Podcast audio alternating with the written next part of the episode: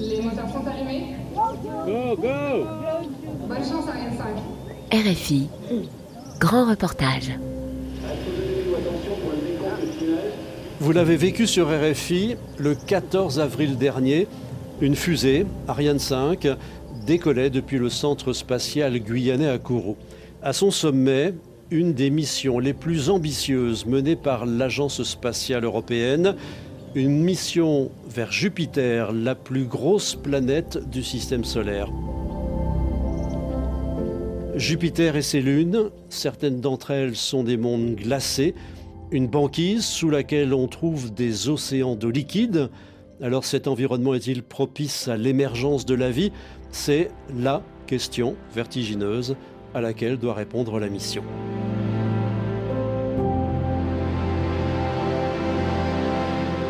Depuis Kourou, l'Europe s'envole vers Jupiter.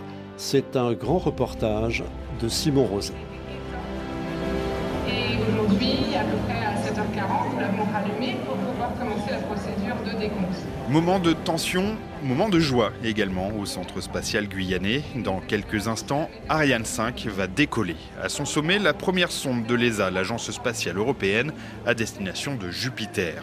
Un bijou technologique, des années de travail pour des milliers de personnes sur le point de vivre un moment unique dans leur carrière.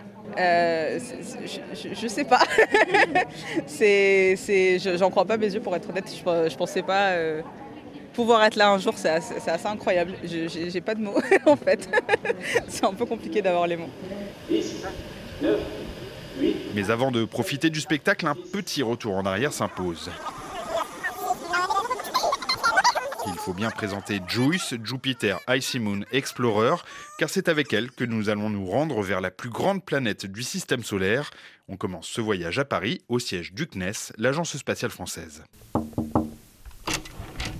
Bonjour. Entrez. Francis Rocard est le responsable des programmes d'exploration du système solaire. L'idée d'une mission dédiée à l'étude de Jupiter et ses lunes date de 2007. Il y avait une compétition à l'époque euh, entre euh, une mission vers Jupiter euh, et, et une mission, euh, il y avait notamment un- un- une mission vers Titan, euh, et, et il y avait même une proposition de faire un- une montgolfière sur Titan. Bon, et, et donc l'Agence spatiale européenne a finalement choisi euh, la mission, euh, la mission JUICE, non pas pour Jupiter euh, elle-même, mais pour, pour ses lunes glacées. Et, et la mission JUICE va se focaliser principalement sur une lune qui s'appelle Ganymède, mais va aussi s'intéresser à Europe et Callisto. Il s'agit de de- de- d'essayer de, de démontrer l'habitabilité de ces lunes. Pourquoi? Parce qu'on a des, des preuves, des arguments forts euh, qu'il y aurait un océan liquide sous une croûte de glace. Et partout il y a de l'eau liquide dans le système solaire, on se pose la question de savoir s'il n'y a pas de la vie. Donc Juice va pas répondre directement à oui, il y a de la vie, il n'y en a pas, mais par contre pourrait apporter des informations sur euh, l'habitabilité de Ganymède et peut-être même d'Europe. Euh, bonjour à tous. Donc là, on va, on va vous ouvrir euh, la, la chambre Mistral. Nous sommes désormais à Toulouse avec Thibaut Ravilli, dans les locaux d'Airbus Defence and Space. C'était il y a un an. Il supervisait les essais menés sur la sonde. Donc c'est l'une des plus grandes chambres anéchoïques euh, d'Europe. Chambre anéchoïque, ça permet d'absorber les ondes électromagnétiques pour simuler l'espace, l'environnement électromagnétique de l'espace. Voilà. Donc le test que nous faisons à l'intérieur permet de, de- de vérifier que notre, notre satellite il, il fonctionne bien, que les équipements à l'intérieur ne vont pas se perturber les uns les autres. Voilà. Donc on va maintenant ouvrir la porte. Euh, vous allez le voir, il sera un peu sur la gauche. Ok, tout le monde est prêt? C'est bon Rémi?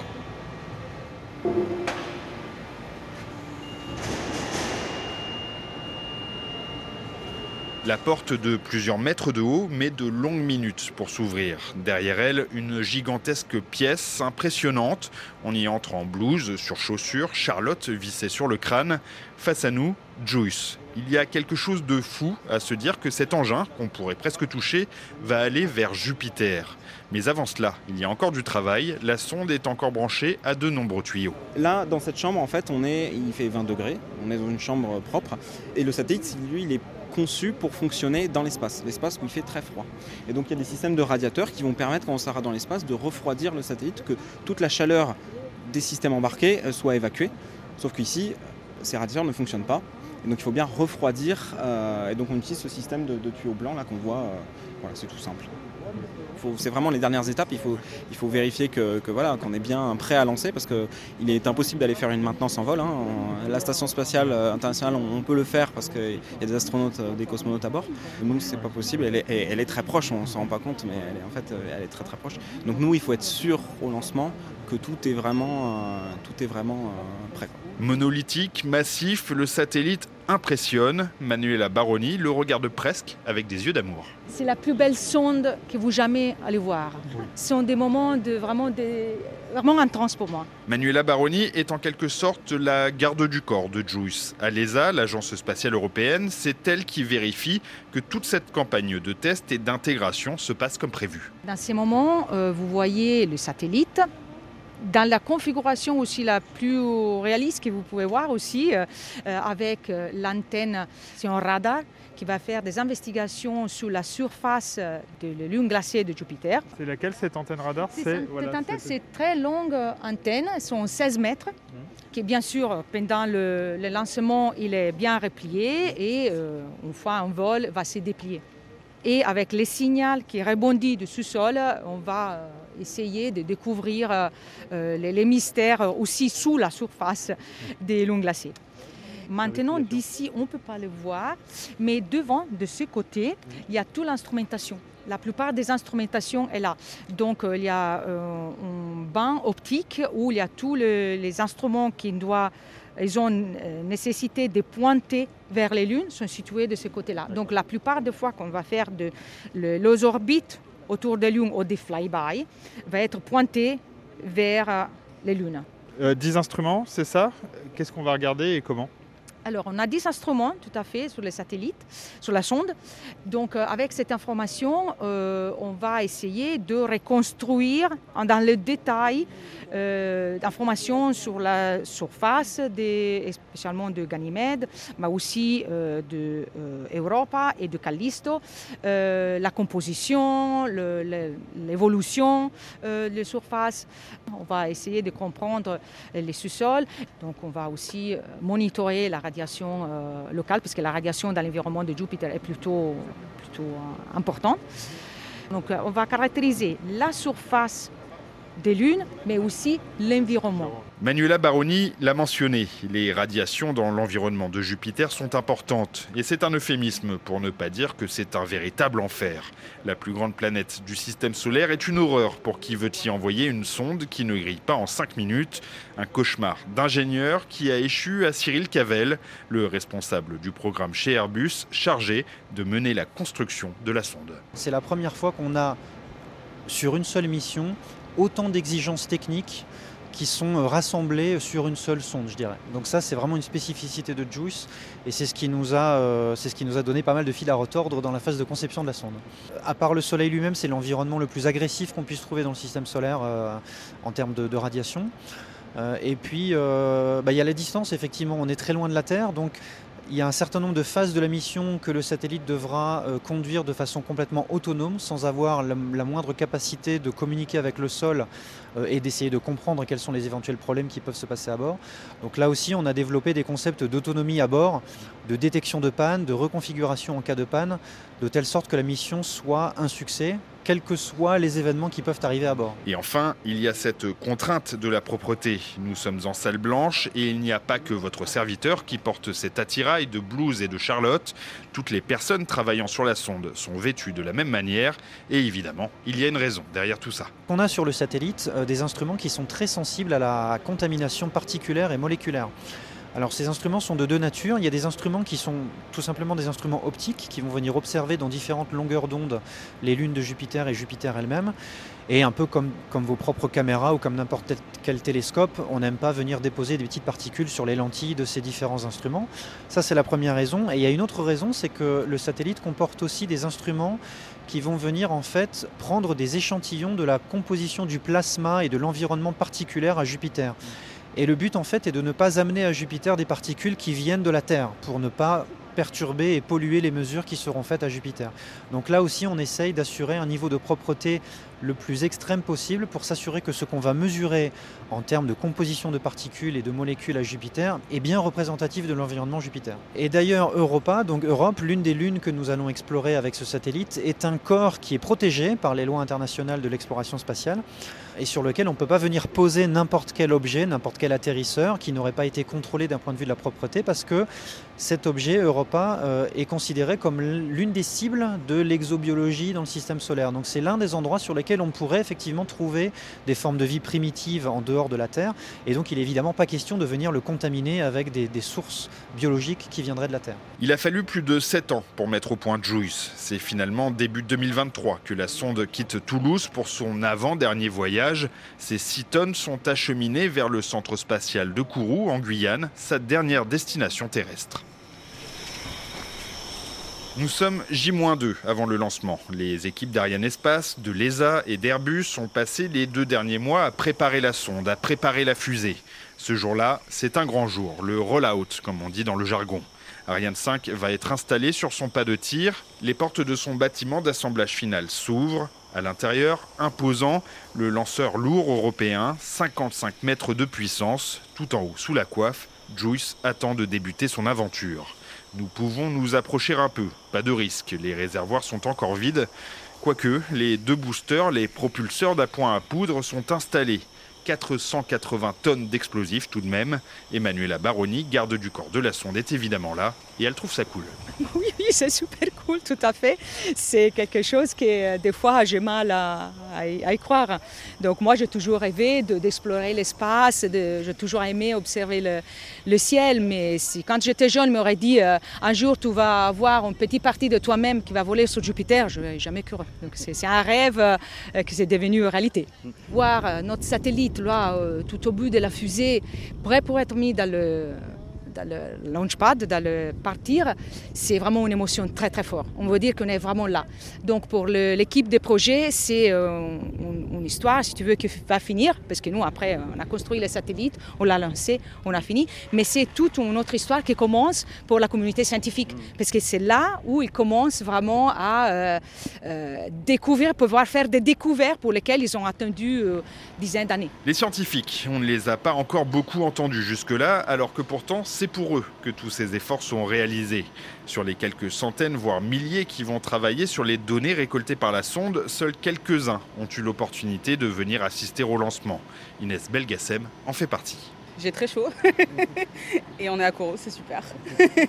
Planétologue à l'ESA, elle a consacré les sept dernières années de sa vie à cette mission, car il y a de la belle science à faire. Dernier tour d'horizon des principaux objectifs on ne va pas chercher la vie sur les lunes glacées avec JUICE, on va euh, essayer de caractériser l'habitabilité des lunes glacées et en particulier l'habitabilité, c'est la recherche en fait de trois euh, critères.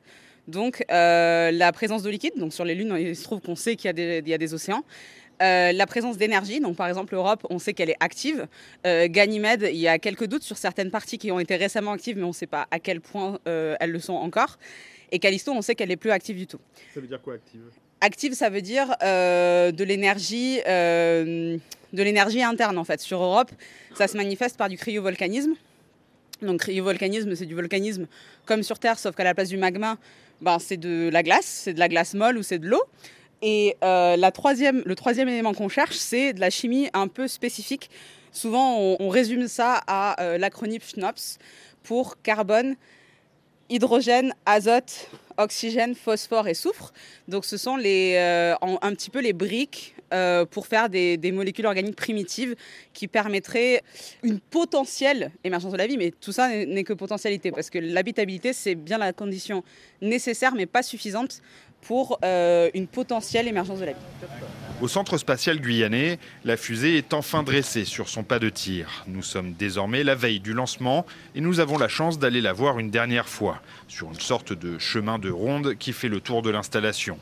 Il règne une atmosphère particulière, car en plus de catapulter une sonde vers Jupiter, ce 116e lancement est l'avant-dernier de la désormais mythique Ariane 5, la dernière mission scientifique pour le compte de l'ESA, une page en train de se tourner avant qu'Ariane 6 ne prenne le relais l'an prochain. Il y a beaucoup d'émotions, il y a beaucoup d'émotions, on reste évidemment focalisé. Euh, quand on travaille dans les lanceurs, on sait tout ce qui pourrait aller de travers. Donc euh, les équipes sont extrêmement focalisées sur ce qu'elles doivent faire. À mon niveau, je suis alerte dans le sens où vigilant. et je retiens mes émotions, mais je pense qu'après la fin de la mission, ça sera un moment assez intense. Mais avant la célébration, Daniel Neuenschwander, le directeur du transport spatial à l'ESA, ses équipes et celles d'Ariane Espace ont une fusée à faire décoller. D'autant plus que cette mission a une petite particularité. Alors, nous, avons demain une mission particulière pour, euh, pour JUICE parce que c'est une mission où nous allons euh, devoir nous mettre sur une orbite de libération, c'est-à-dire que nous avons un H0, c'est le moment du décollage du lanceur, qui est fixe, et la mécanique céleste nous force de de lancer à la seconde près. Donc si nous n'attrapons pas correctement cette seconde demain matin, nous devrons reporter euh, la préparation du tir de 24 heures et on essayera à nouveau euh, vendredi. Pour des raisons de mécanique céleste, euh, dont si vous avez trois heures pour me suivre, on peut rentrer dans le débat, mais pour expliquer ça de manière très, très courte, il faut une précision horlogère, je dirais, pour vraiment être au bon endroit avec la bonne vitesse lorsqu'on démarre le circuit. C'est comme quand vous faites une course d'obstacles. Il faut que vous soyez à la, bonne vitesse devant le premier obstacle parce que si vous le loupez, de toute façon, votre course est terminée. Et de fait, le jour J, à 10 minutes du lancement, la météo joue un mauvais tour. Un risque d'éclair empêche la mission de décoller. Elle est reportée au lendemain et cette fois, ce sera la bonne. Aujourd'hui, à peu près à 7h40, nous l'avons rallumé pour pouvoir commencer la procédure décompte. Nous nous trouvons à la limite de la blast zone, la zone de déflagration, qui a été évacuée 5 km autour d'Ariane 5 pour des raisons de sécurité qu'on peut comprendre. Une centaine d'ingénieurs, de scientifiques sont avec nous pour voir décoller le fruit de leur travail Parmi eux, évidemment, Inès Belgassem ne sait plus trop ce qu'elle ressent. C'est du stress, c'est de la joie, c'est de la chance d'être là, de, pouvoir le voir euh, en vrai, de pouvoir le vivre ici, aussi près.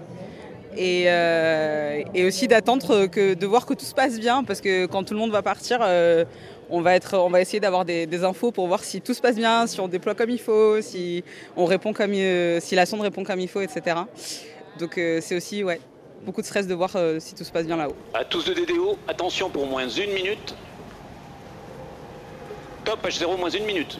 Dans la salle de contrôle Jupiter, celle qui est comme dans les films avec tous les ordinateurs, c'est Jean-Luc Mestre, le DDO de la mission, le directeur des opérations. Tous les voyants sont l'heure au vert. Tous de DDO, attention pour le décompte final. 10, 9, 8, 7, 6, 5, 4, 3, 2, 1, top. Allumage Vulcain. Allumage rapide, décollage.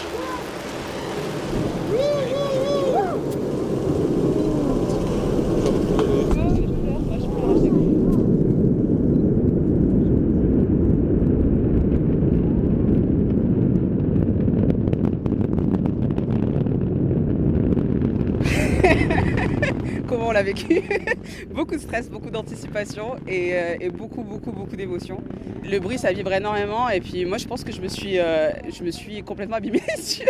C'était vraiment très brillant et j'ai voulu enlever les lunettes pour vraiment le voir euh, en vrai, mais je pense que je me suis abîmé les yeux tellement c'était brillant. Mais, mais ouais, c'est impressionnant. Je... Ça paraît irréel en fait. Ça paraît complètement irréel. Et voilà, et c'est trop bien. on part vers Jupiter, on est en route vers Jupiter. Prochain arrêt, Jupiter, mais ce ne sera pas pour tout de suite. 8 ans, c'est le temps que mettra Joyce à rejoindre la géante gazeuse et ses lunes glacées. Un trajet qui commence de la meilleure des manières puisqu'Ariane 5 a parfaitement lancé la sonde avec une précision exceptionnelle. L'engin est en bonne santé, il entame sa phase de croisière, arrivé en juillet 2031 pour le début de la campagne scientifique et enfin des éléments de réponse à cette question vertigineuse, d'autres mondes sont-ils capables d'accueillir la vie? Ne fait que commencer.